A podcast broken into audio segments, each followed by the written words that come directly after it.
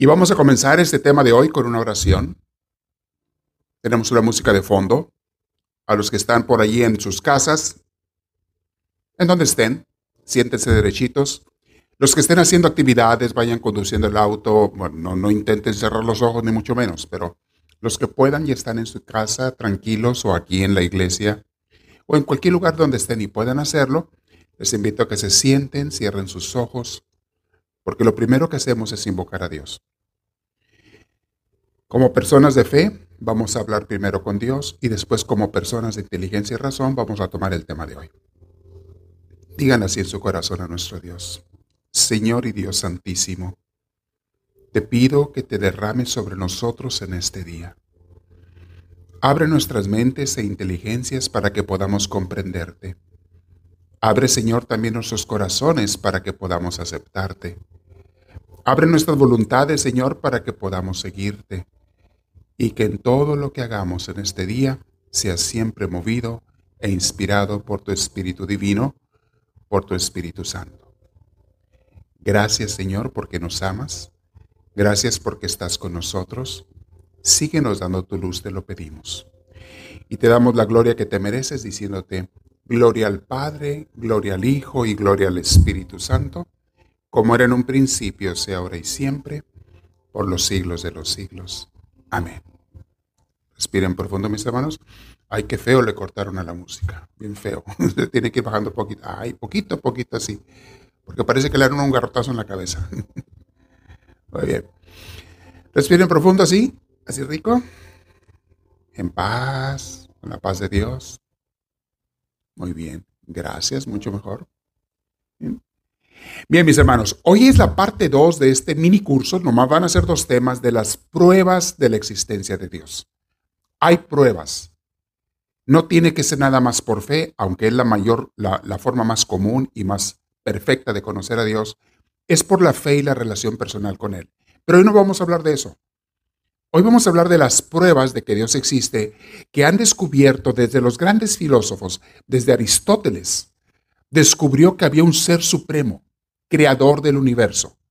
No sabía cómo se llamaba. Aristóteles vivió varios siglos antes de Cristo en una cultura griega que tenían su mitología griega muy interesante, muy bonita, muy artística. Pero él no creía en esos dioses tanto Aristóteles. Él, él, sabía que había un dios. Descubrió por la filosofía y la inteligencia humana que existía un creador de todas las cosas, de todo el universo. Después, a través de los siglos, otros grandes pensadores, San Agustín, eh, después Santo Tomás de Aquino y otros, fueron descubriendo y escribiendo, hey, hay maneras de descubrir que hay un Dios.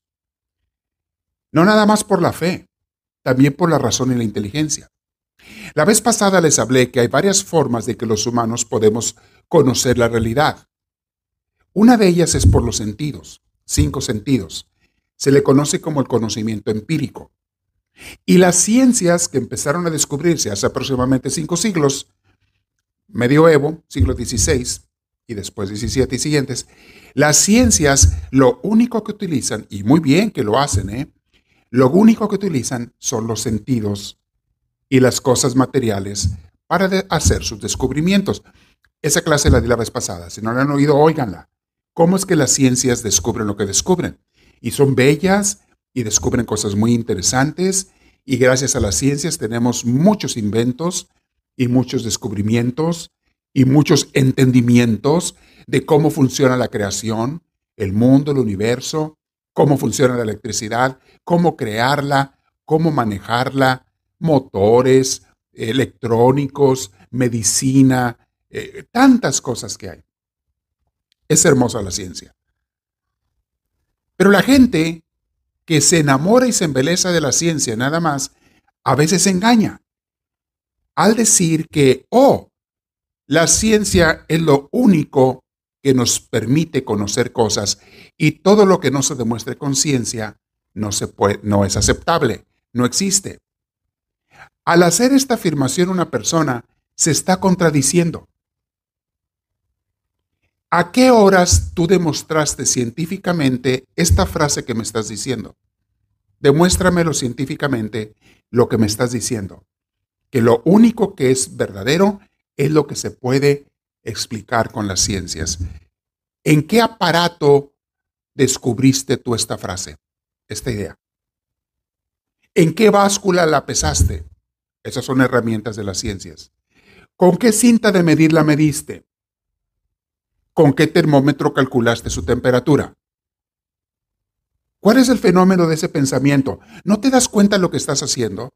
Cuando haces esa afirmación, estás usando la inteligencia, la lógica y la filosofía para hacer esa afirmación. Entonces tu afirmación se contradice, porque haces una expresión filosófica diciendo que la filosofía no existe. Entonces es como si yo estoy hablando diciendo que el lenguaje no existe. Estoy hablando, pero les quiero explicar que no existe lenguaje, nadie puede hablar. Entonces, ¿cómo les dije eso? Si no existe lenguaje. ¿Cómo puedes decir que solo las ciencias son verdad cuando estás usando la filosofía para explicar algo de las ciencias? Se contradicen. Bien, vamos a explicar. Entonces, sí hay maneras de descubrir la existencia de Dios y vamos a verlo eso el día de hoy. ¿okay?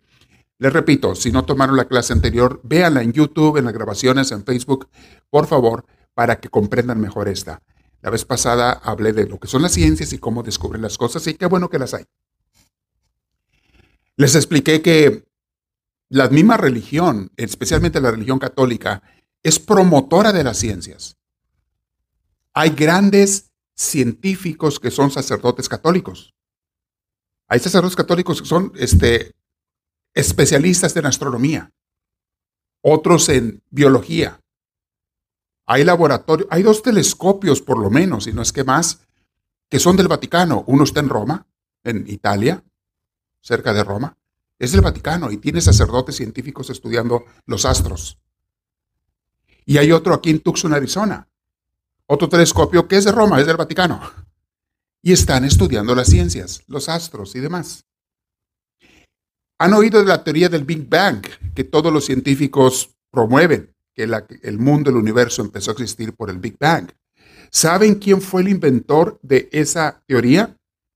Un sacerdote católico, John Lemaitre, sacerdote belga. Él le explicó y creo que habló hasta con Einstein para explicarle lo del Big Bang. Que creo que al principio Einstein no lo creía y después dijo, no, sí, tiene lógica.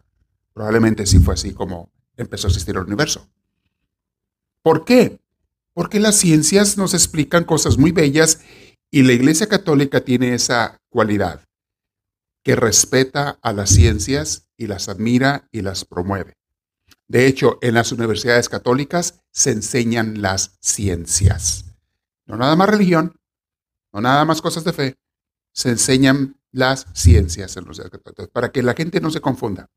Claro, los cristianos fundamentalistas son los que a veces confunden a los demás, porque no entienden la Biblia, no aceptan las ciencias, la rechazan, creen en el creacionismo.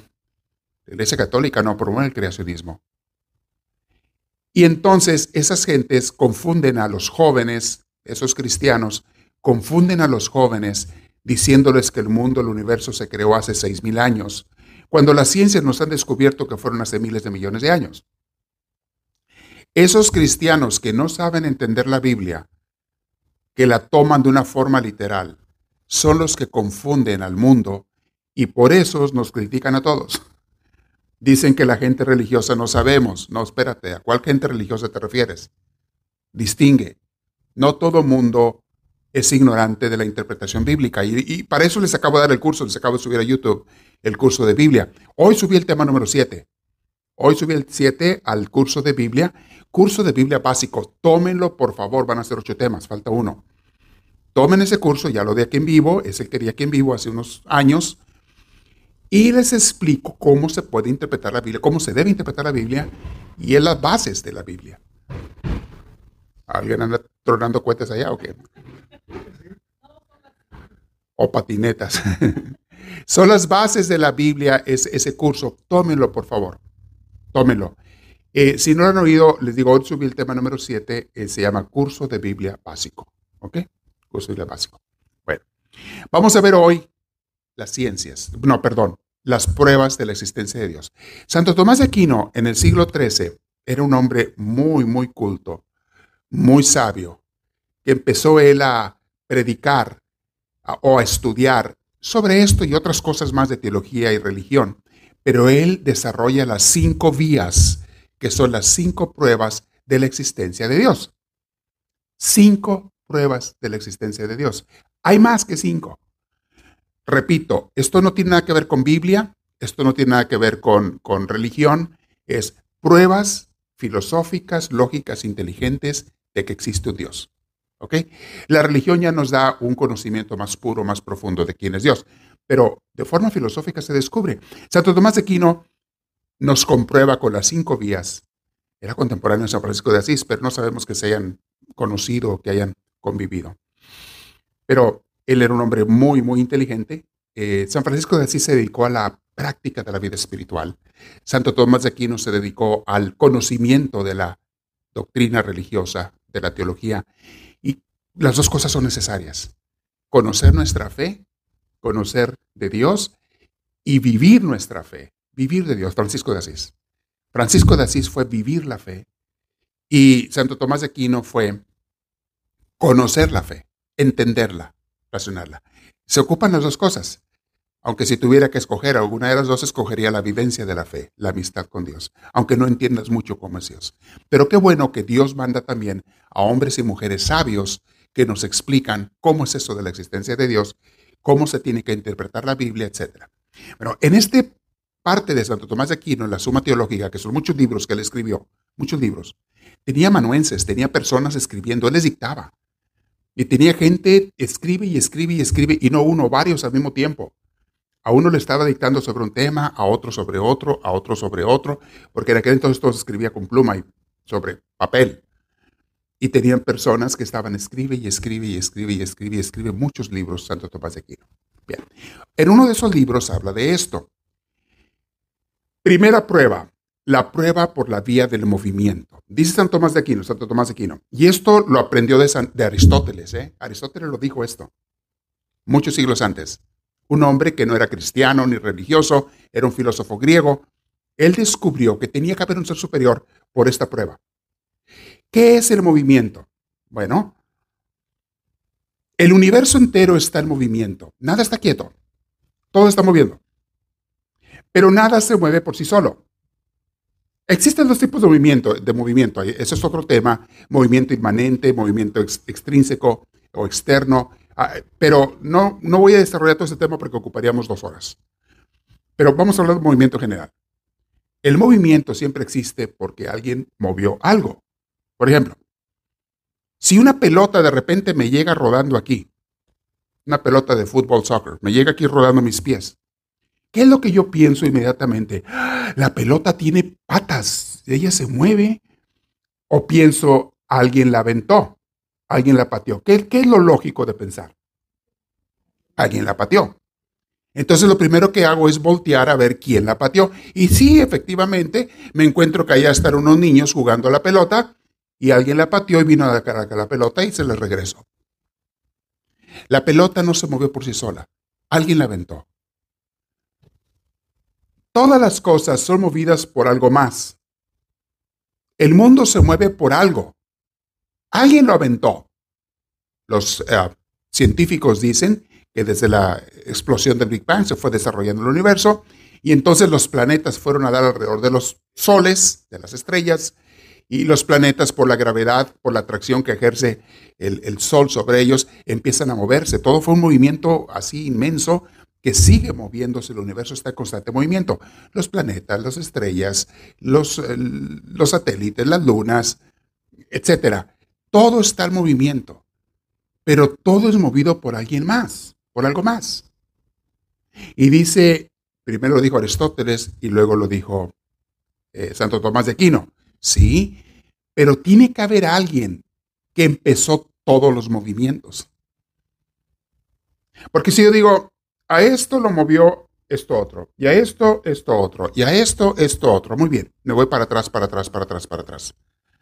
Tengo que llegar a un lugar donde hubo, le llama Aristóteles, y de alguna manera repite Santo Tomás de Aquino, hubo un primer motor. Motor significa no motor de gasolina o eléctrico. Motor es el que mueve algo. Hubo un primer motor. ¿Por qué sabemos que hubo un primer motor? Porque si seguimos para atrás, decimos, no, a él lo movió alguien más, pues nunca vamos a acabar. Nos vamos a ir al infinito. Y al infinito no se puede llegar, porque infinito significa que no tiene fin. De aquí al infinito no podemos llegar, tampoco se puede llegar del infinito acá, porque el infinito no tiene fin. Todos los movimientos del universo, todas las cosas que se están moviendo, desde los microbios hasta las cosas más pequeñitas, hasta los planetas y las galaxias del universo, todo empezó por alguien que comenzó a mover todo. Los científicos dicen, ok, empezó todo con el Big Bang, fue una gran explosión inmensa que empezó a crear todo el universo. Muy bien, muy bien. ¿Y quién movió al Big Bang? ¿Quién lo hizo que explotara? ¿De dónde salió? ¿Por sí solo? No, alguien lo tiene que haber movido. Aunque esa sea la forma en que Dios creó el universo, puede ser. No se ha comprobado, pero si se comprueba no hay ningún problema. Si esa es la manera en que Dios creó el universo, está bien. Pero, volvemos a repetir, pero ese ser creador es el que empezó todo con el Big Bang. Que en otro tema les hablo un poquito más de eso, de la parte, se me hace fascinante esa parte científica de lo del Big Bang y tiene bastante de lógica eso. De hecho, dicen los astrónomos que, este, que, todo está creciendo, el universo se está expandiendo, pero luego se va a contraer otra vez. Se va a contraer contra, por la gravedad. Dicen los grandes científicos que la gravedad es la que mueve todo el universo. Sí, pero ¿quién movió la gravedad? ¿Quién? Ok, pero por la gravedad todo va a volver a juntarse y se va a comprimir, se atraen las cosas. ¿Han oído hablar de los famosos agujeros negros? A veces te escriben de ello en las noticias en libros de ciencia. ¿Han oído hablar de los vacíos? Son cosas que la gravedad se come hasta galaxias enteras, soles enteros, se va todo contrayendo otra vez. Claro, para que pasen estas cosas pasan miles de millones de millones de millones de millones de años. Esto no pasa en un año ni en dos. Faltan muchos miles de millones de veces. Si ustedes llegan allá, me platican cómo les fue. Pero faltan muchos miles de millones de años para que pasen estas cosas. Pero eventualmente todo va a volver a contraerse y se va a contraer tanto, tanto, tanto, tanto, tanto, tanto, que va a volver a ser un átomo. Una cosa microscópica el universo entero y entonces va a volver a explotar otro Big Bang. Llega un momento en que aquella energía inmensa se comprime tanto, guarda tantísima energía que no la podemos imaginar con nuestro cerebro, que de repente va a volver a explotar y empieza otra vez el proceso, otro Big Bang. Y luego pasan otros miles de millones de millones de millones de años y vuelven a cogerse y eso se está repitiendo. Dicen, esa es una teoría científica. Teoría quiere decir que no se ha comprobado, pero que calculan algunos científicos que tal vez así se mueve el universo. Si así es, se me hace fascinante. Se me hace fascinante cómo Dios creó esto. De una manera tan, tan creativa, tan artística, tan, perdonen la palabra, tan mágica, que digo, nomás a Dios se le puede haber ocurrido haber hecho esta cosa tan maravillosa y que de esa explosión salgan cosas tan perfectas. Ahorita vamos a ver eso en otra de las pruebas salen las cosas tan perfectas, tan bien hechas. Si no, nomás mírate a ti, mírate a nosotros unos a otros. ¿A quién se le puede haber ocurrido crear un ser humano, un cuerpo, un organismo con tanta perfección? Y estamos hablando de una sola de las criaturas. Hay trillones de criaturas en el universo. Estamos hablando de una sola, un ser humano. Ve qué perfección en el ser humano, sus órganos, sus ojos, la piel, cada cosa tiene su función. Nada está de sobra. Qué bien funciona todo y cómo el ser humano puede transmitir eso a un nuevo ser humano. Cuando crea un bebé, un hombre y una mujer procrean un bebé, o sea, no solamente tienen ellos la perfección, sino que la pasan más adelante. O sea, es otra maravilla que ese ser creador creó. Pero esa es otra de las pruebas. Ahorita volvemos al movimiento. Pero el movimiento es, tiene que haber habido un primer motor que hizo todas las cosas, porque no se puede mover las cosas por sí mismas. Nada, esa pelota que me llegó a los pies no se movió por sí misma. Ese planeta que anda girando alrededor del Sol no se movió por sí mismo. Alguien lo aventó. Una explosión, un Big Bang, lo que tú quieras. Alguien lo aventó. Y al otro alguien lo aventó, y al otro alguien lo aventó. Imagínense una mesa de billar. Tenemos una foto de una mesa de billar de pool table. ¿Han visto las mesas de billar? Chorro de, de bolas de allí. De repente una bola sale disparada y le pega a otra, esa le pega a otra, le pegan a otras, y al rato hay un chorro de bolas moviendo por todos lados. Pero todo empezó con una, que le pegó a otras. Ok, esa una que empezó todo, ¿se movió sola? No, a ella le pegó un palo. Un palo le pegó a esa bola. Ah, palo travieso. ¿El palo se movió solo? No. Alguien movió el palo. Y ese alguien, alguien lo movió y alguien lo movió y se va para atrás porque hasta las células que tienes tú, los músculos que mueven tu cuerpo, las células son movidas por una comida que te comiste anoche. La cena que te echaste anoche es la que le dio vida a tus células para que ahora, sí, sí, no, acuérdate que hasta te cayó mal porque comiste de más y muy tarde, acuérdate. Pero es la que te dio vida a tus células que ahora permiten que ese brazo se mueva y empuje ese palo y ese palo la pelota y ahí se va la historia. Y de ahí nos vamos para atrás, ok, ¿de dónde vino esa comida? O pues de una planta, o de un animalito, ok, y ese animalito, esa planta, ¿quién lo movió? Pues alguien más y alguien más. Entonces, el movimiento, todas las cosas están en movimiento porque alguien más los mueve, ok. Que quede claro. Primera prueba, tiene que haber un primer motor, porque si no es así, ¿Quién entonces creó todas las cosas, el movimiento de todas las cosas? Oh, nos vamos para atrás hasta el infinito. Ya te dije, no puedes. Porque si te vas hasta el infinito para atrás, nunca llegas. Y si de aquí para allá nunca llegas, de allá para acá tampoco. Tiene que haber un principio de todo. Ese principio le llamamos Dios.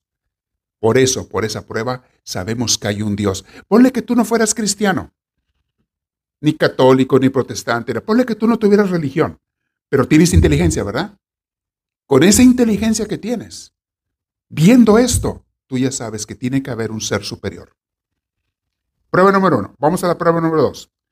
Las causas eficientes. La dependencia de una cosa de otra. Nada existe por sí mismo.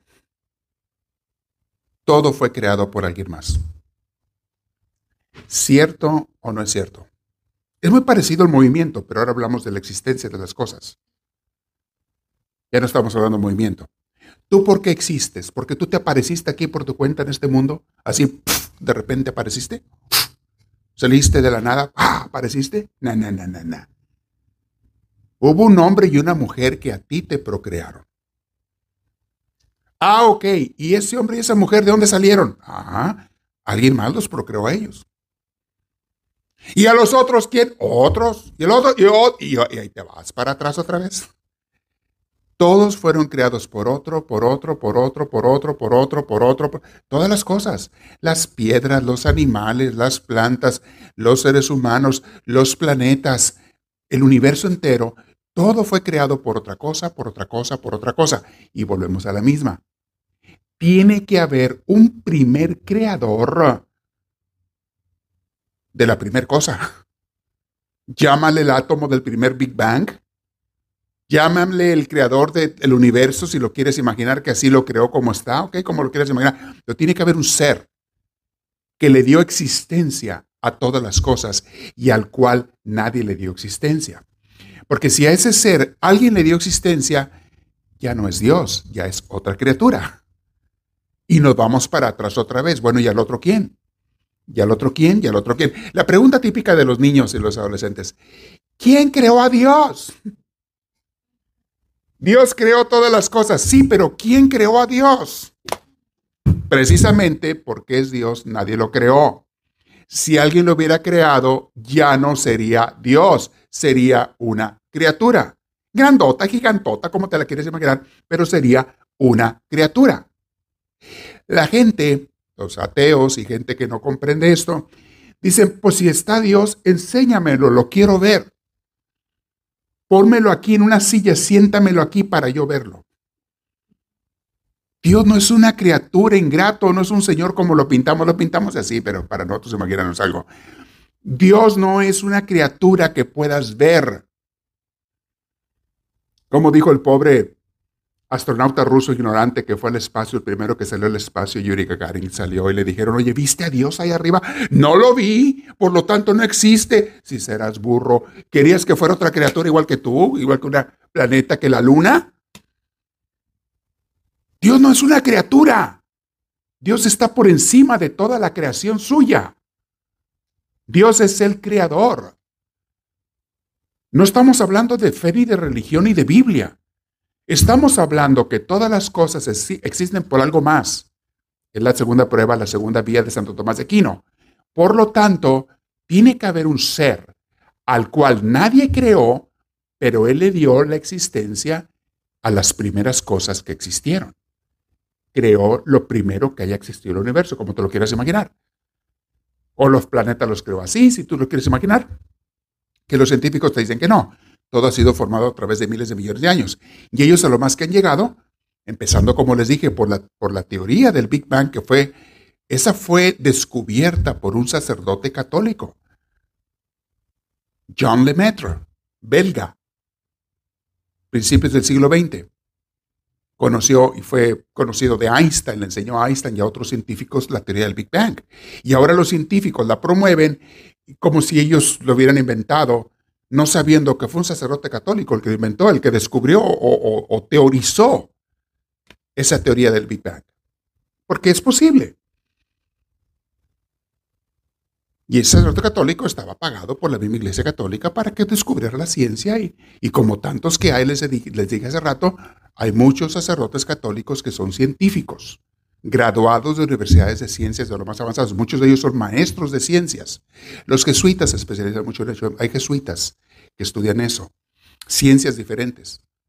Hay biólogos, hay, hay médicos del ramo de medicina, hay astrónomos, hay muchos científicos religiosos que la misma iglesia promueve. Que la iglesia está en favor de las ciencias. Pero que no crean que todo es ciencia aparte de ciencia, existe la inteligencia humana que puede descubrir otras cosas que tú con la ciencia no podrás descubrir. La vez pasada le ponía otros ejemplos. Hay cosas que descubres con la inteligencia que con la ciencia no puedes descubrir. Por ejemplo, el amor de una madre por su hijo, les dije la vez pasada compruébame con ciencias que ese amor es real. Compruébamelo. Pónmelo aquí en una báscula. Dime cuánto pesa. El amor de esa madre por su hijo. Para que yo crea que en realidad existe el amor, me lo tienes que comprobar con ciencias. Eso sería un cientista. La gente ciega que cree que todo tiene que descubrirse con ciencias. Su cientista, ok, demuéstrame que existe el amor de una madre. Si tú no me dices cuánto mide, cuánto pesa, qué temperatura tiene, de qué color es, entonces no existe porque no me lo estás demostrando con ciencias. Entonces ninguna madre ama a sus hijos. Es mentira. No existe porque con ciencia no lo puedo descubrir. Discúlpame, pero el que está equivocado eres tú. Sí existe, pero no es algo de ciencias.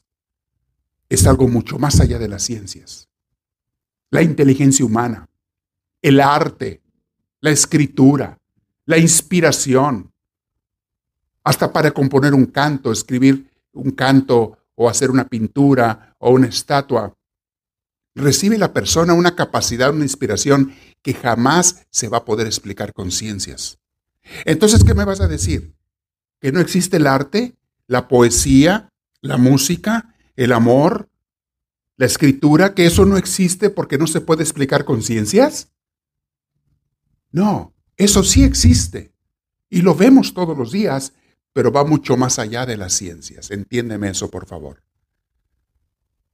Antes de la ciencia, les dije la vez pasada, está la ignorancia. La gente que no sabe. Y por siglos la gente no tenía ciencias, entonces desde la ignorancia, a veces con religión queríamos contestar a todas las preguntas de ciencia. Entonces muchas veces las religiones, las diferentes religiones, que era la única gente educada que existía en el mundo, la gente religiosa, la única gente que tenía escuelas era la gente religiosa. Entonces todo el mundo le preguntaba a ellos, oye, ¿y cómo se creó el mundo? ¿O por qué existen los rayos? ¿Y por qué existe la lluvia? ¿Y por qué existe esto? Y ellos decían, ah, bueno, decían los religiosos, pues es que hay un Dios de los rayos, allá, arriba. Y ese Dios avienta los rayos a la tierra. Y especialmente cuando está enojado. ¿Eh? Está enojado y, sopla fuerte. Ese Dios tiene una bocota y unos pulmonzotes, olvídate, gigantes. Entonces, Él es el que manda los vientos y sopla fuertísimo. Es lo que tú ves como las tormentas. Es el Dios de las tormentas, el Dios de los rayos. Oye, ¿y por qué esto? Inventaban otra cosa. ¿Y por qué cae agua? Ah, porque hay otro Dios que avienta el agua. En un balde y, avienta balzotes de agua y es como caer, por eso hay lluvia. Cuando nace la ciencia, dicen las ciencias. Hay otras razones y te empiezan a explicar por qué. Por eso muchos piensan, oh, las ciencias vinieron a eliminar la religión. No, las ciencias simplemente explicaron lo que a veces la religión quiso explicar y lo explicó equivocadamente porque esas cosas no se explican con religión. Las cosas materiales y físicas, esas se explican con ciencia. Pero las cosas de materia de religión y de fe, la ciencia no tiene nada que hacer allí, no puede explicarlas. Vamos a otra, eh, esa es la segunda prueba, la, de la dependencia. Todos dependemos de alguien, venimos por alguien, por lo tanto, tiene que haber un ser que le dio la existencia a todo lo demás. Tercera prueba, tercera vía. La de la contingencia. Esto significa que aparte de que alguien más te creó, todo puede existir o no. Oílo bien. Todo puede existir o no. Tuvo que haber una serie de factores que se unieron para que tú existieras. Por ejemplo, tus papás se tuvieron que haber conocido de alguna manera para que entonces se hubieran casado y te hubieran procreado. Pero ¿qué hubiera pasado si tu papá o tu mamá hubieran nacido en otro país, en otro continente, nunca se hubieran conocido, nunca se hubieran casado, cada se hubieran casado con otra gente, pero no entre ellos, entonces tú no existirías. Habrían nacido otros niños, pero tú no. ¿Pero por qué fui yo? Alguien acomodó las cosas para que tú fueras la persona que nació. Y si tus abuelos, por el lado de tu padre o por el lado de tu madre, si tus abuelos no se hubieran conocido, tu papá no hubiera nacido ni tu mamá hubiera nacido. Por lo tanto, tú tampoco hubieras nacido. ¿Quién hace todas esas arreglos y acomodos y todo de la naturaleza? Tiene que haber un ser superior que está por encima de todas las cosas, que hace que tú hayas nacido y que ese árbol haya nacido y que ese perrito haya nacido y que ese planeta le esté girando al Sol y tenga las condiciones perfectas para que exista la vida sobre ese planeta que llamamos Tierra.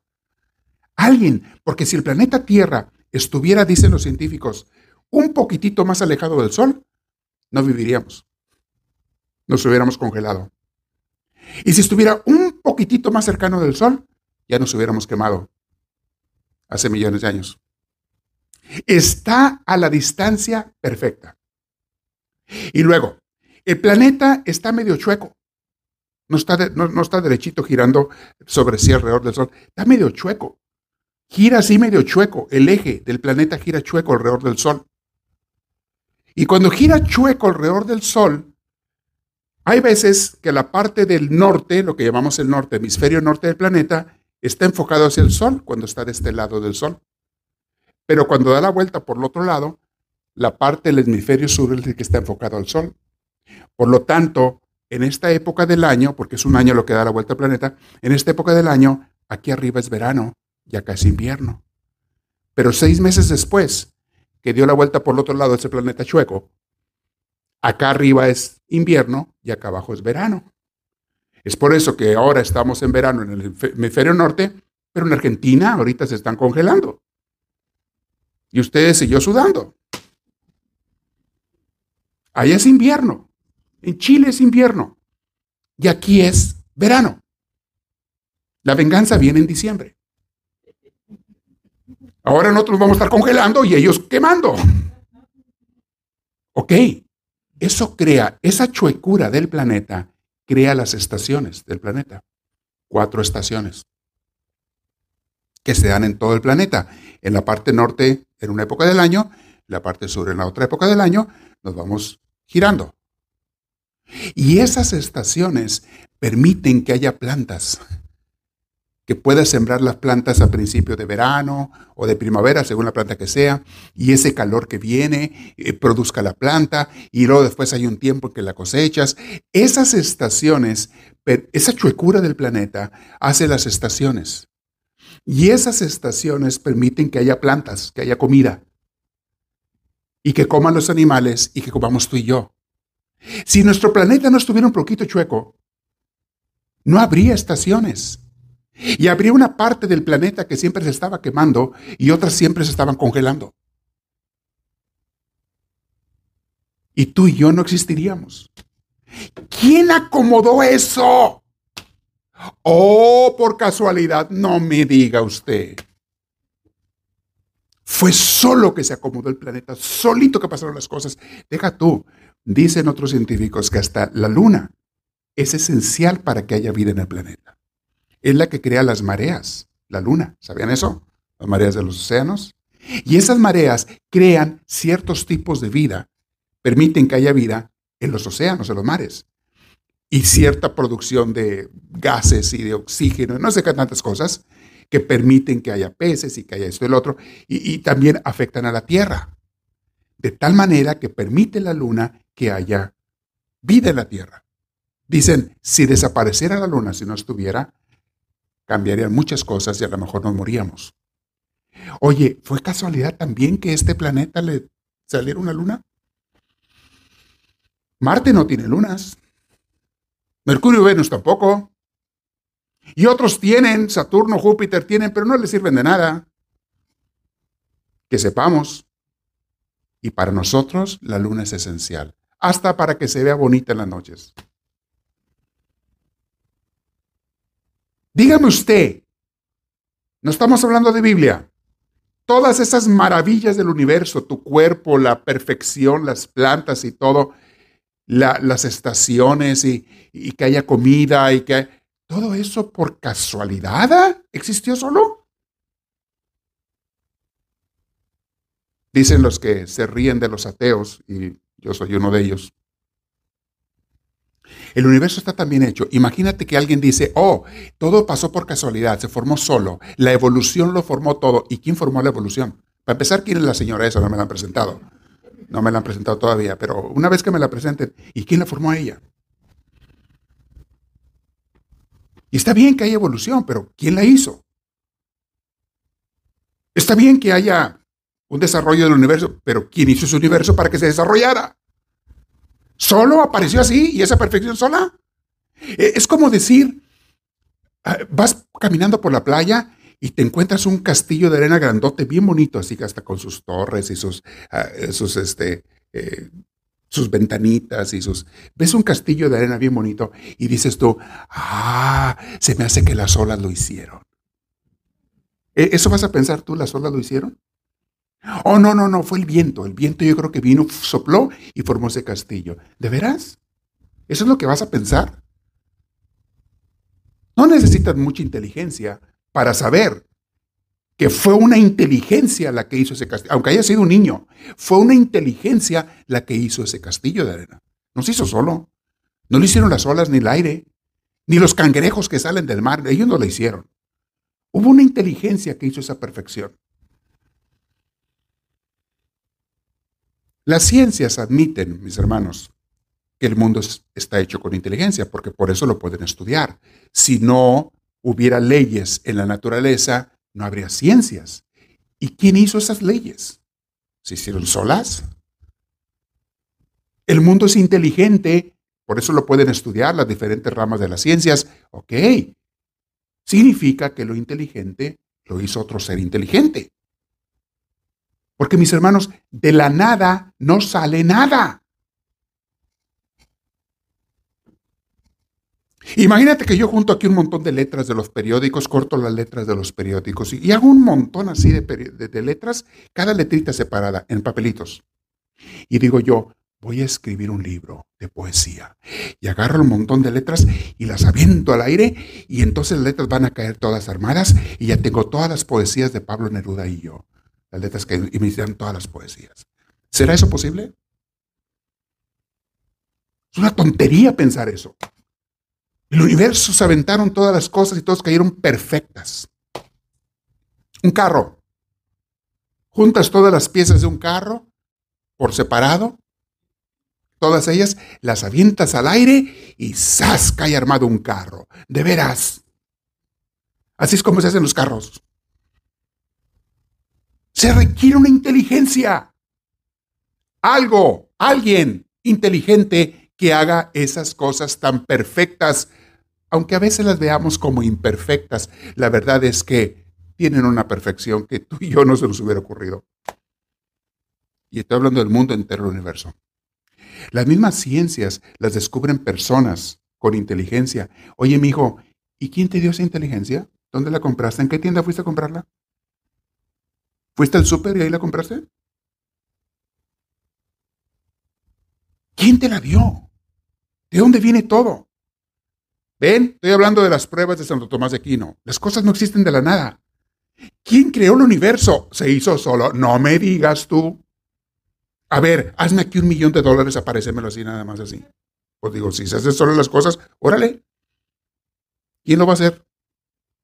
Aparéceme un carro, quiero ahorita un carro, aparécelo. Si de la nada se hace algo, házmelo.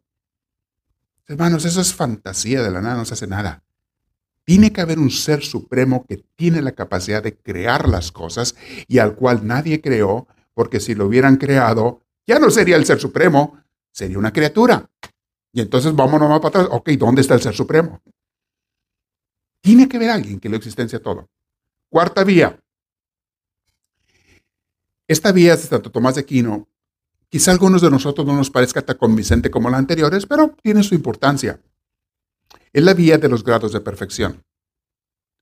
Dice, hay grados de perfección en todas las cosas. Por ejemplo, vamos a hablar de la inteligencia. La inteligencia de una planta, pues es limitada, ¿no? Dice, ok. No sé yo que las plantas piensen, pero hay teorías, y a lo mejor es cierto, de que si sienten, sienten el cariño, el amor o el odio, o si las cortas, sienten dolor cuando las cortas. Hay teorías, es posible. Pero si acaso tienen inteligencia sería muy limitada. ¿Ok? Pero luego lo junto con un ratón. Ah, el ratón ya tiene más inteligencia. Ese puede hacer cosas, puede crear cosas, puede hacerse su casita, ir a robarse un pedazo de queso. Ese ya sabe hacer cosas. ¿Qué tal si después del ratón pongo, no sé, a un perico? Ah, el perico es más inteligente que el ratón, porque ese hasta puede hablar por lo menos repite lo que oye. El ratón no puede hacer eso. El perico tiene más creatividad. Y luego le pones al lado del perico, pones a, a una persona, a un niño. Ah, este niño tiene más inteligencia que el perico, porque este niño puede hacer cosas que el perico no puede hacer. Y junto a ese niño pones a su hermanito que ya es adulto. Bueno, este hermano, por la experiencia y lo que ha aprendido, ya tiene más inteligencia o capacidad que su hermanito que está chiquito y que apenas está aprendiendo. Y de ese adulto te vas a otro, ok. ¿Se fijan que hay grados de inteligencia? Grados, grados, grados. Y dice San Tomás de Aquino, los grados siguen. Y tenemos que llegar hasta un ser que es el ser perfecto que tiene la inteligencia completa. Y así como sé el ejemplo de la inteligencia, podemos usar el, ejemplo de la bondad o del amor. Hay quien ama poquito, quien ama más, quien ama mucho más, y, y quién es el que tiene el amor perfecto. Podemos así hablar en cada cosa. Dice Tomás de Aquino, tiene que haber un ser supremo que es el que es el perfecto de perfectos. Todos los demás somos limitados. Es otra de las pruebas de él. Quizá no la entendamos tan claramente como las otras anteriores, pero vale también esa prueba. Quinta vía. La quinta. Todo tiene un orden y una finalidad. Todo existe para algo. Y todo sabe lo que tiene que hacer. Por ejemplo, ¿quién le enseña a una hormiga que nace a comportarse como hormiga? ¿Quién le enseña? Nadie. Nadie le tiene que enseñar. Y nace ya, le llamamos instintos. Pues sí, pero ¿qué son los instintos? Explícame qué son. ¿Quién le enseñó a la hormiga a comportarse como hormiga? Y ella desde que nace sabe ser una hormiga. Y en el momento en que ella está lista para hacer lo que hacen las hormigas, lo empieza a hacer, sin que nadie le enseñe, sin que nadie le diga. ¿Quién le enseña a un perro a ladrar o a ser perro? Nadie. Todo lo que tiene que hacer es nacer y él automáticamente ya sabe qué hacer. ¿Quién le enseñó eso? ¿Quién le enseña a un pájaro a volar? La mamá lo enseña a volar aventándolo del nido. Y empieza el vagarillo a volar hasta que da trancazo y empieza a volar. Y al rato ya sabe. ¿Quién le enseñó a volar? A los seres humanos, ¿quién nos enseñó a hacer tantas cosas que a veces desde que nacemos, el bebé cuando nace ya sabe comer, buscar, buscar la comida? ¿Quién le enseñó? Todo el mundo tiene un orden, una finalidad, un qué y por qué y cómo hacerlo. ¿Quién diseñó eso? ¿Se hizo solo? ¿Qué es lo que dicen los ateos? Los ateos dicen eso. Se hizo solo todo eso. Solito apareció. La inteligencia solita apareció. El castillo de arena solito apareció. El mundo solito apareció. Se creó solo. Ah, sí, sí, este, la evolución, sí, sí, pero ¿quién le dio esa inteligencia a las cosas que las hizo tan perfectas? Solas, solas, dicen los ateos. Sí serás burro. Perdón por los burros, le pido perdón a los burros porque ellos no tienen la culpa. ellos no tienen la culpa. ¿Cómo que se hizo solo? Se necesita estar tapado y se le dan de inteligentes los ateos. Oh, yo no creo en Dios porque yo soy inteligente. Y tú que, si crees, tú no eres inteligente, tú no sabes. ¿De veras? ¿No será al revés? ¿Quién es el que está cerrando los ojos? ¿Quién es el que no quiere ver lo obvio? Hoy no he terminado. Estas son las pruebas de, de San Agustín, pero le voy a decir otras. No son las únicas. ¿Quién le enseñó al mundo a ser mundo, al planeta a ser planeta, a la luna a ser luna, a los delfines a ser delfines, a los leones a ser leones, a los humanos a ser humanos, a las galaxias a ser galaxias, ¿quién a los soles a ser sol? ¿Quién les enseñó? Se hicieron solos, no me digas tú. O sea que yo viendo el montón de letras y que hay un libro armado ahí con, lleno de poesías e historias. No me digas.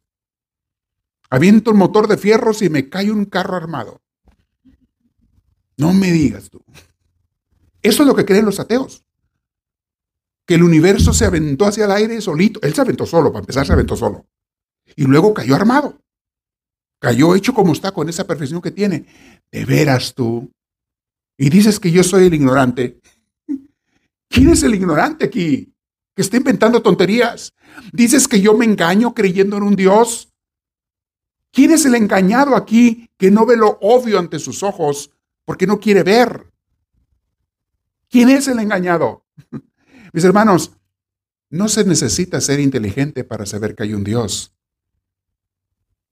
pero se necesita ser muy necio, muy terco y muy tonto para no creer que hay un Dios.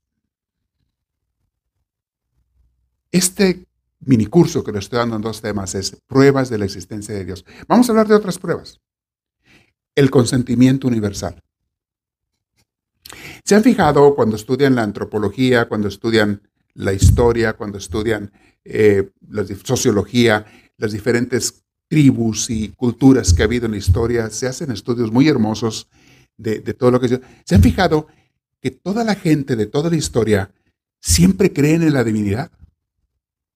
Sin que nadie les haya dicho. Culturas separadas aparte, tienen sus religiones, cada cultura, cada tribu, cada... Y ellos inventan ah, como ellos imaginan que es Dios.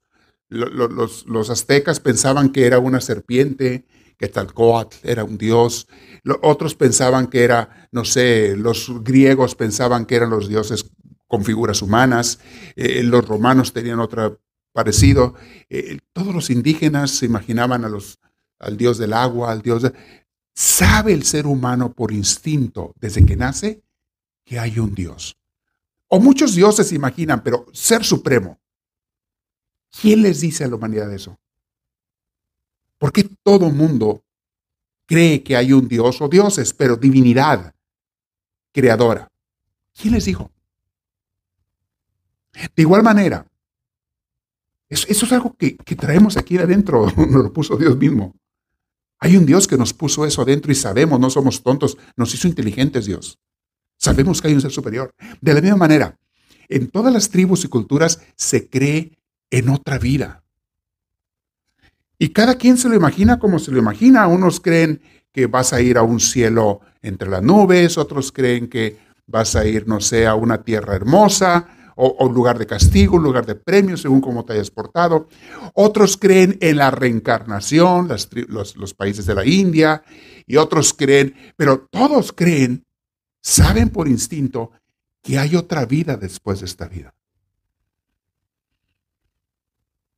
¿Quién les dijo eso a la gente? ¿Quién les puso esa idea en la cabeza y ese sentimiento en el corazón? Lo traemos desde que nacemos todos porque sabemos que es real. Nadie nos enseñó, porque crecimos en países diferentes, en, continentes separados, y todos nacemos creyendo lo mismo. ¿Quién nos dio eso? Ya como nos lo imaginemos es otra cosa. Ya se crean las religiones porque la gente sabe que hay un Dios. Otros dicen, no es uno, son varios. Ok, como se lo imaginen. Y crean las religiones. Pero porque la gente sabe en su corazón que hay ser superior. ¿Quién les enseñó eso? Otra cosa. Todos son pruebas racionales de la existencia de un ser superior, de un Dios. Otra cosa. El deseo natural de la perfecta felicidad. Todos queremos vivir felices. ¿Quién nos puso eso? Aunque nadie te lo enseñe, tú quieres ser feliz. Otra cosa, las normas de moralidad. En todo el mundo la gente sabe, no importa en qué cultura haya nacido y crecido, todos saben menos los que se quieren engañar o los convenencieros que quieren otra cosa por su conveniencia.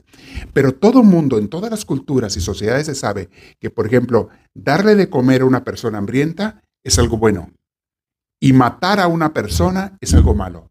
Todo mundo sabe eso. Sin que ninguna, antes que ninguna religión se lo enseñe. Todo mundo sabe eso que el amor es algo bueno y el odio es algo malo.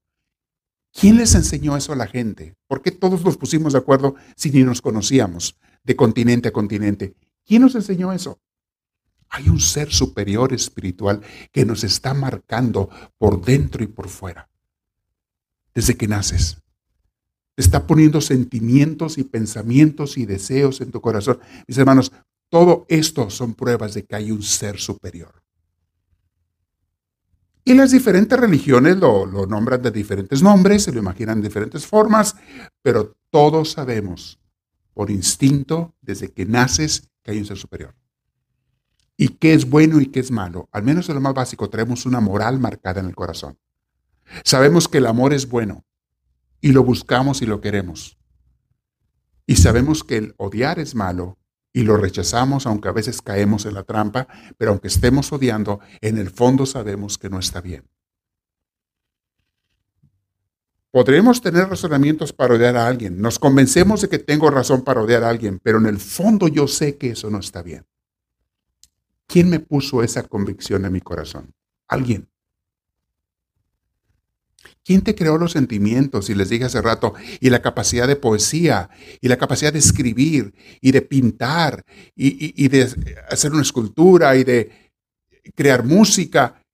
¿Quién te dio eso? ¿Por qué todas las culturas hemos tenido eso sin que nadie nos lo enseñe al principio? Ya después lo vas perfeccionando, recibiendo educación, lo que quieras. ¿Pero de dónde viene eso? Es una capacidad espiritual que tenemos que no tiene nada que ver con las ciencias. Las ciencias no pueden estudiar eso jamás porque ese es otro campo. Es el campo de la vida espiritual.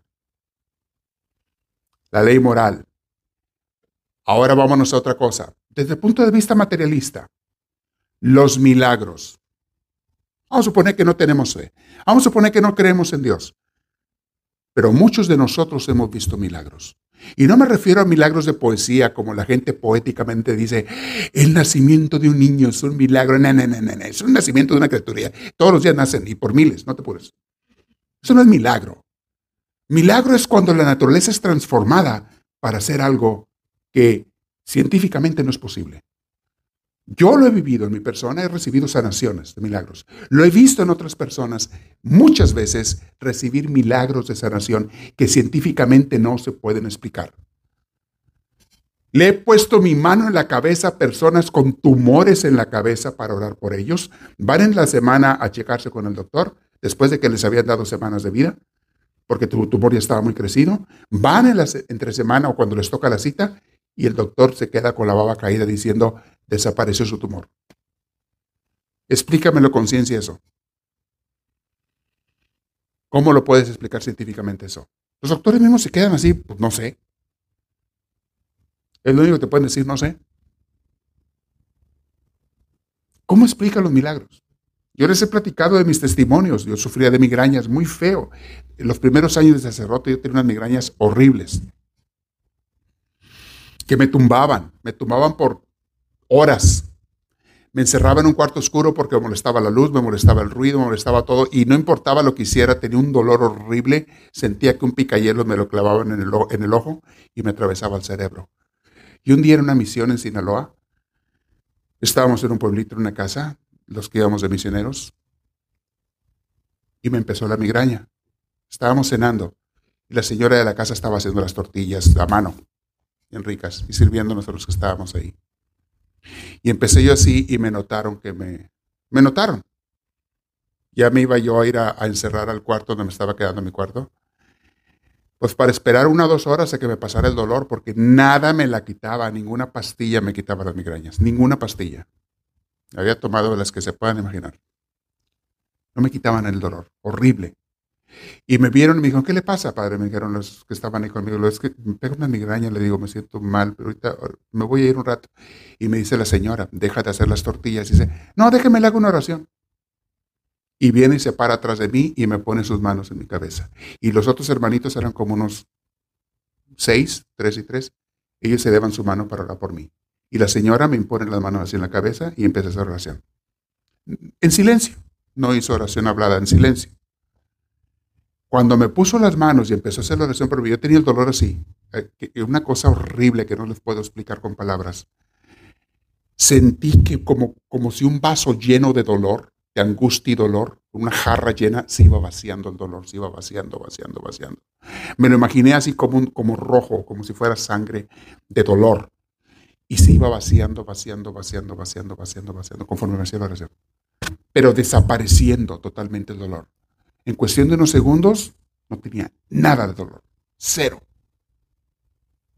Nunca me había pasado eso con las migrañas. Que se me quitaran así. Me duraba horas.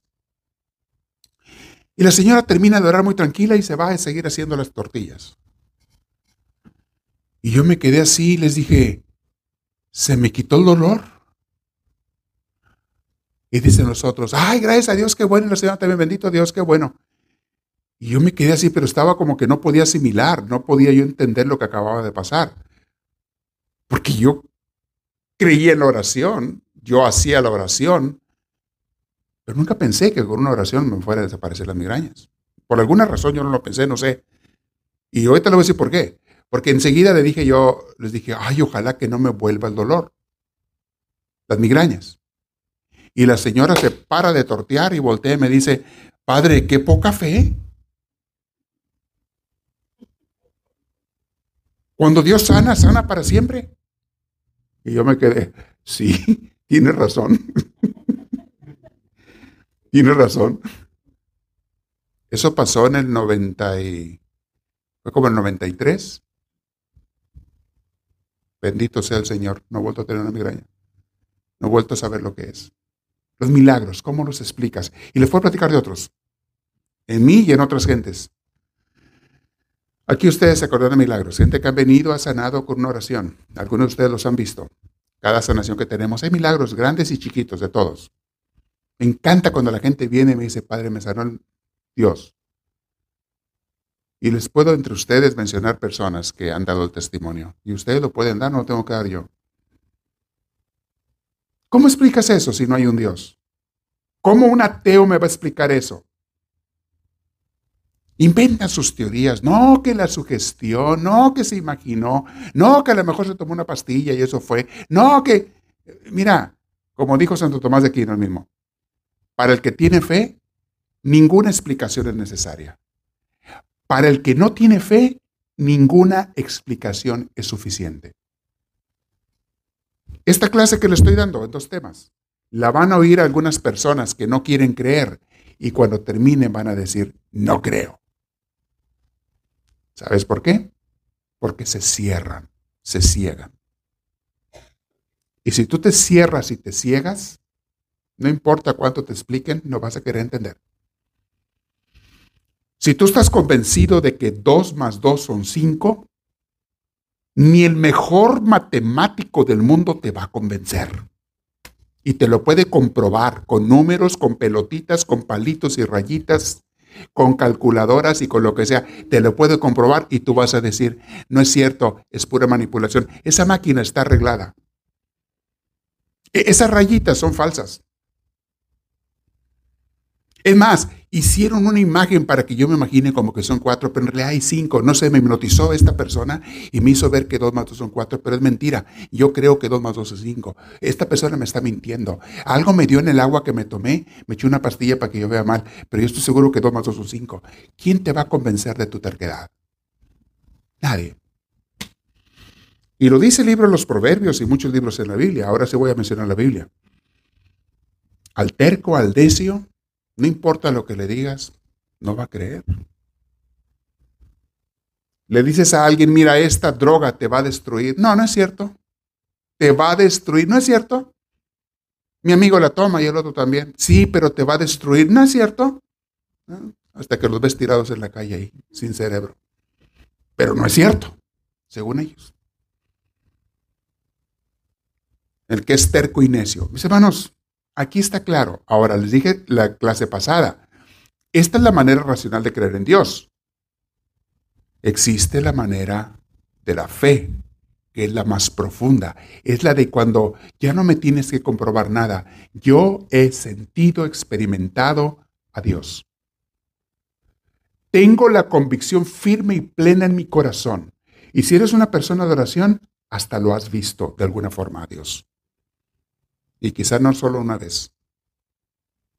Si eres una persona de oración. La persona que tiene fe, mis hermanos, nadie le va a quitar.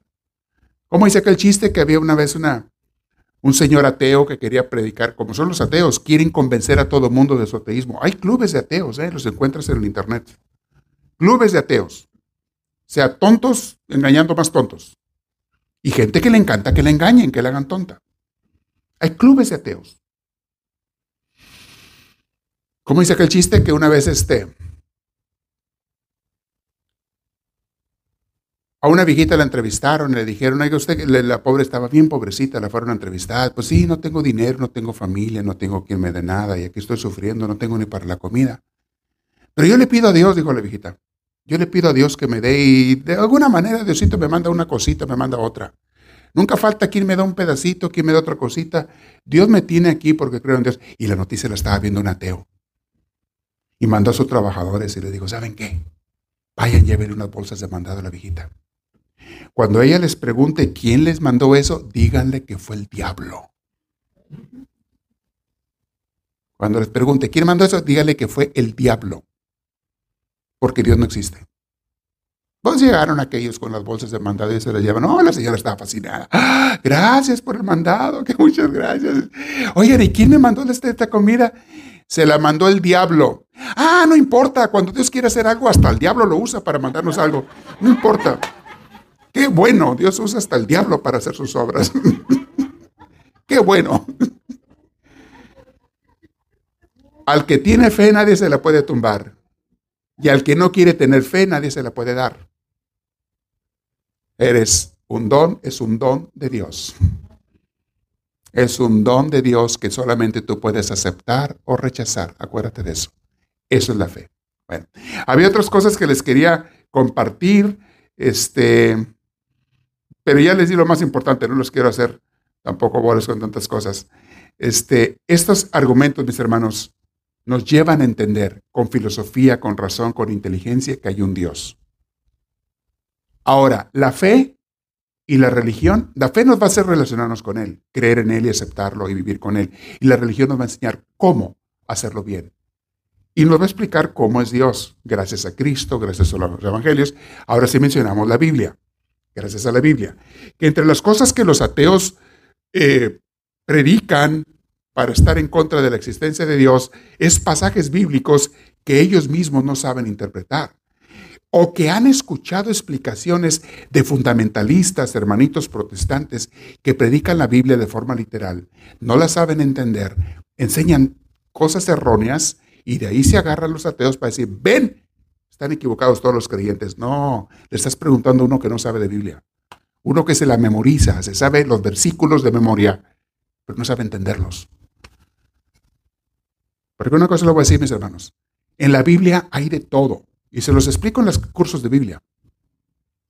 Ahí hay, te habla de historias, te habla de asesinatos, te habla de incesto, te habla de violaciones, te habla de injusticias, te habla de guerras, te habla de amor, te habla de perdón, te habla de misericordia, te habla de las de Cristo. En la Biblia hay de todo. Pero tú no puedes tomar un texto, una cita y decir, la Biblia dice esto. No, no, no, no, no. Tienes que entender todo lo que dice la Biblia. Eso es una parte de la Biblia. Es como dice el dicho, como dice el dicho, una vez maté un perro, ya me dicen el mataperros, algo así dice el dicho. ¿Han oído ese dicho viejo popular? Una persona un día se cayó y ahora dice la persona que se cae todos los días, no, espérame, eso es una parte de mi vida nada más. ¿No te has fijado que yo siempre ando caminando? Una vez me caí, sí, tú también te has caído, pero no significa que yo viva en el suelo. Hay cosas en la Biblia que no es eso la Biblia. La Biblia dice muchas cosas. En la Biblia hay muchas cosas, pero no todo eso te lo dice la Biblia. Una cosa es lo que hay en la Biblia y otra cosa es lo que dice la Biblia. Lo voy a repetir esta frase. Una cosa es lo que hay en la Biblia y otra cosa es lo que dice la Biblia. Por eso las buenas explicaciones y clases de Biblia te van a hacer entender qué es lo que la Biblia dice, qué es lo que Dios dice. Otro error garrafal que cometen los ateos es querer buscar ciencias, que ya expliqué lo que son las ciencias, en la Biblia. Mira, aquí hay un error científico en la Biblia. La Biblia no es un libro de ciencias. Esto ya es parte del curso de Biblia pero lo quiero mencionar con el ateísmo y las pruebas de la existencia de Dios. La Biblia no es para enseñarte ciencias, ni astrología o astronomía, ni, ni antropología, ni psicología, no te enseña matemáticas, no es esa la idea de la Biblia, no es para ciencias. La Biblia es un libro de catequesis que te enseña cómo vivir con Dios, descubrir a Dios y vivir el amor con los hermanos. Eso es la Biblia. Porque hay pasajes donde la Biblia es la palabra de Dios a través de hombres, es otra cosa. Lo voy a repetir porque son frases clave. La Biblia es la palabra de Dios dada a través de hombres. Y esos hombres hablan como hablaban ellos, en el idioma que hablaban ellos y como ellos entendían. Por ejemplo, dice por ahí un pasaje bíblico que estaba en una guerra y Josué paró el sol. El sol se iba moviendo y lo paró para que no se hiciera de noche dicen los científicos ateos. Ya ven, ya ven, ya ven, ya ven. La Biblia está equivocada. ¿Cómo que paró el sol si el sol no se mueve? La que se mueve la tierra. Ya ven, la Biblia está aquí. No estás entendiendo, ingrato. Que el mensaje de la Biblia no es que si la tierra se mueve o no se mueve, eso se mueve. Este no es el mensaje. Te está hablando de un milagro que Dios le concedió. Quien se haya parado, eso es lo de menos, pero ellos lo escribieron como ellos lo entendían. Ellos pensaban que era el sol el que se movía, por eso lo escribieron así. Pero ese no es el mensaje, no es ciencia. El mensaje es que Dios los favoreció y los ayudó para ganar una guerra con un milagro. ¿No entiendes? Una cosa es lo que está en la Biblia y otra cosa es lo que dice la Biblia. Pero esto es de la clase de Biblia. Eso se los enseño ya. El curso, óiganlo. Les acabo de decir que les subí el tema número 7 al curso de Biblia básico de Misiones del Amor de Dios. Está ahí en nuestro canal de YouTube. Véanlo. Ya no me falta uno en estos días, se los pongo mañana o pasado, el tema número 8. Tengo una persona que me está ayudando a convertir los audios a videos de una de las comunidades de México y gracias a, esta persona que me está ayudando mucho, las podemos subir al internet para que mucha gente a través de los años puedan recibir este curso. Y estoy recibiendo comentarios muy positivos. Gente que dice, wow, me han dicho, gente de fuera, no de aquí. Qué hermoso curso, nunca me habían explicado eso. Yo digo yo, tengo años de estarlo enseñando, pero pues obviamente nadie lo había oído porque pues nomás los que están aquí. Y los que están aquí a veces les entra por una oreja y les sale por la otra. Sí. Gracias a Dios, ahora gracias a la tecnología lo puedo grabar ahí. Pues oílo otra vez, ingrato, oílo. Ahí está.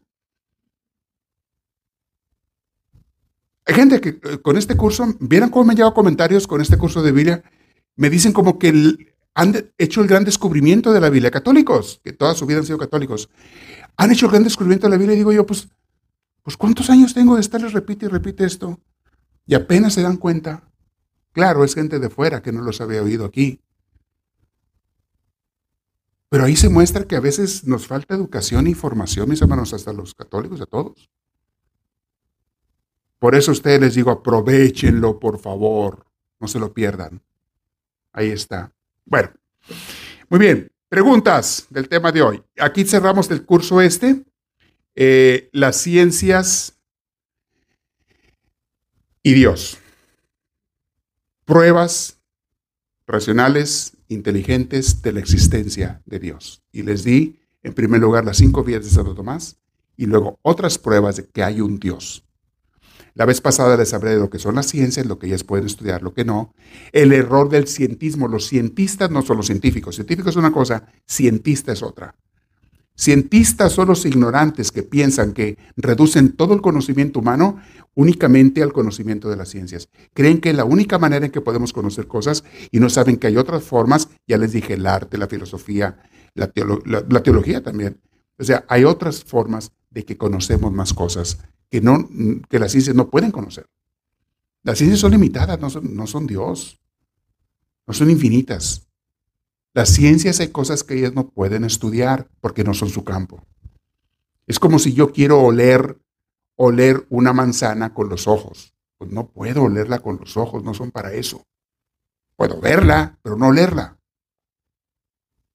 O es que yo quiero, no sé, ver algo con la nariz, pues tampoco. Cada cosa tiene su cada cual. Las ciencias son para algo y los conocimientos racionales, filosóficos, son para otras cosas que las ciencias no alcanzan a ver. Ya les puse muchos ejemplos. Ok, preguntas por ahí, ¿tiene alguien? Hágalas. Si alguien en línea tiene preguntas, los que están en vivo, acá está una atrás. Ahí está, gracias. Si alguien tiene en vivo, escríbanlas ahí en los que están en Facebook Live, los que están en, en YouTube o en otras redes, pueden escribir en sus comentarios y en la primera oportunidad trataré de contestárselas, ¿ok? Aunque son muchísimos a veces, pero los que están en vivo, sí, adelante, ¿cuál es la pregunta? Ah, no tiene, ok. ¿Ya? Ok, adelante. No, no está funcionando. No se lo pagaron, ¿verdad? A ver. Oh, ¿prendiste el de acá de enfrente? ¿Sí está prendido el de enfrente? El amplificador. Algo pasó. A ver, si me la hace cortita, yo la repito aquí. Pero hágame la cortita la pregunta y fuerte.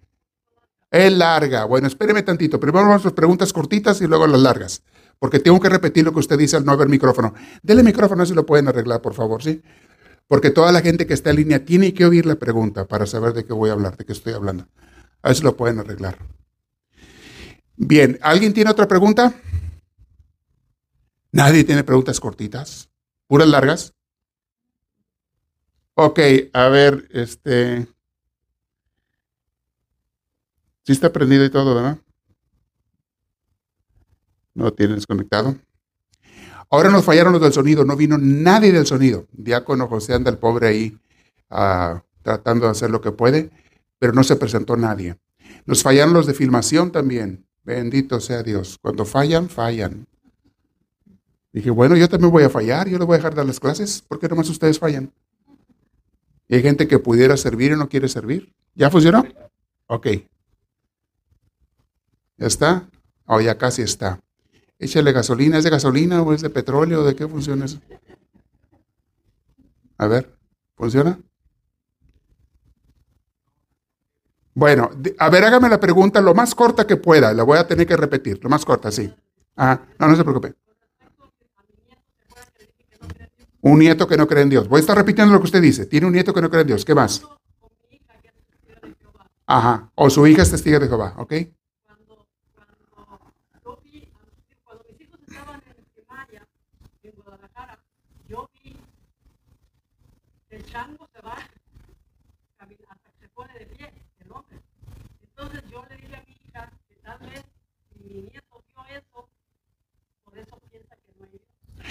¿Qué vio su nieto en su mamá? ¿Usted qué vio? Sí. Oh, la evolución del mono. Sí, sí, sí, ya, ya, ya, ya, ya. Que usted piensa que, su, que por eso el nieto no cree porque le enseñaron la evolución, que venimos del mono en vez de venir la creación. Ok. Y su mamá de este muchacho, ya lo entendí, la mamá de este muchacho es testigo de Jehová y ellos creen literalmente en lo que está en la Biblia como está, lo que, lo que creen de la Biblia, porque no creen todo. Creen literalmente que el mundo fue creado hace seis mil años con Adán y Eva apareció y no saben que es una parábola. Ya les expliqué en las clases de Biblia. Entonces el muchacho le enseñan en la escuela que no, que venimos del chango. Dice, ah, no, mi mamá me echó mentiras, la Biblia no existe, Dios no existe. Ese fundamentalismo, esa mala entendimiento de la Biblia es lo que hace que muchos jóvenes pierdan la fe. Porque nadie les explica correctamente la Biblia, que es lo que les explico en este curso que les estoy diciendo que oigan en YouTube. Ajá.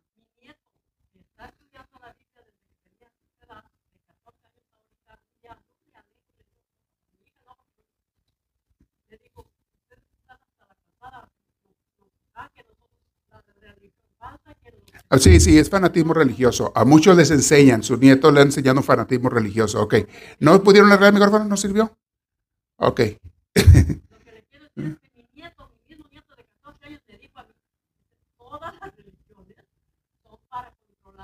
Exactamente. Cuando él descubrió, ya, ya lo entendí, no me siga repitiendo porque no lo están oyendo, nadie la está oyendo a usted, nomás yo.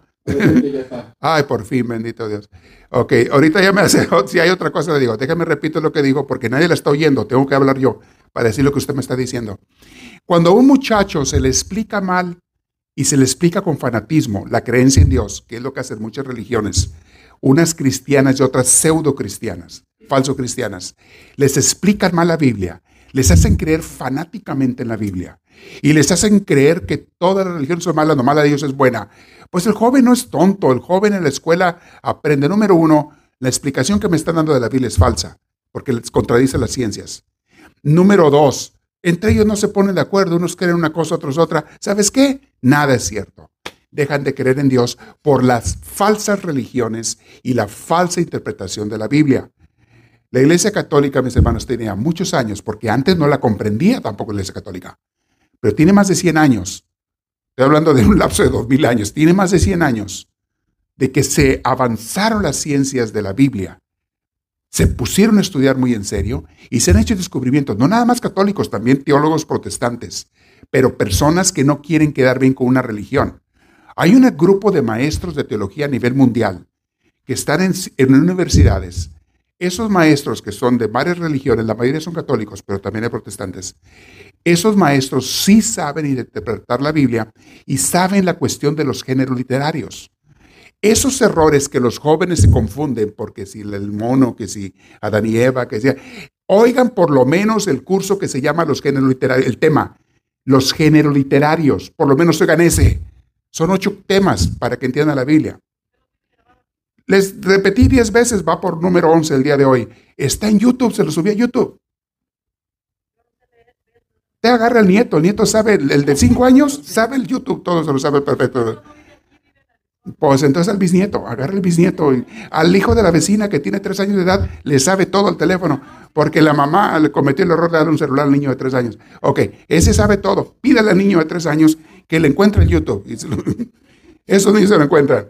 Mis hermanos, ahí está explicado por qué la gente malentiende la Biblia y luego pierden hasta la fe, la poquita o nada de fe que tenían. Y muchos de jóvenes especialmente, por eso decía a los líderes de jóvenes que puedan atender nuestras clases, dejan de creer en Dios porque ven las falsedades de los religiosos que no saben entender la Biblia. creen en tanta loquera y fantasía por no saber entender la Biblia. Allá, ya sé por dónde va, es otro tema. Los milagros de la cristiana. Sí, ella sí come carne, que no se haga. Ok. ¿Alguien tiene otra pregunta por ahí? Ahora sí el micrófono, aquí está, ahora sí, gracias. Ya, porque es que el problema es que si no hablan el micrófono, nuestra gente de grabación no entiende de qué estoy hablando yo. Sí, ahora sí. Padre, saber cómo le puede cambiar una Ajá. Miren, cuando uno de los dos es ateo de la pareja y el otro sí cree en Dios, aquí va a ganar, desgraciadamente, el que tenga más influencia sobre los hijos. Y, el que le dé más dulces a los niños y más juguetes va a ganar. Porque los niños, tristemente, a veces son convenencieros. Y si mi papá me da más juguetes y dulces, pues le hago más caso a lo que él me diga que lo que me diga mamá.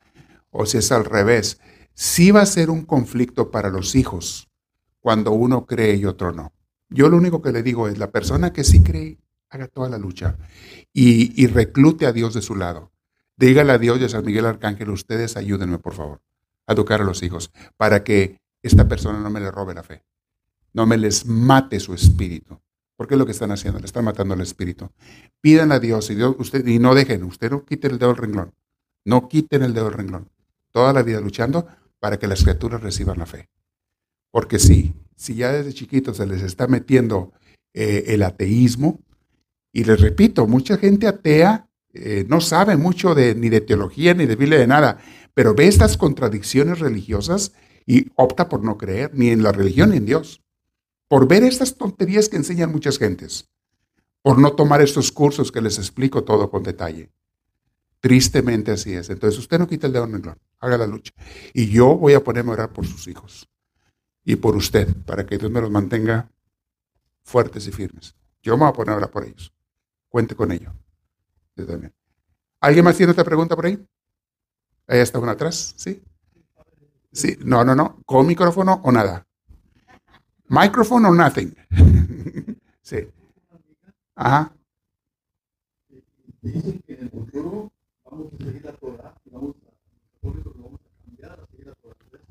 Ah, pues felicidades, aplauda, le diga, sí, adelante, usted échele por delante y me enseña cómo le fue.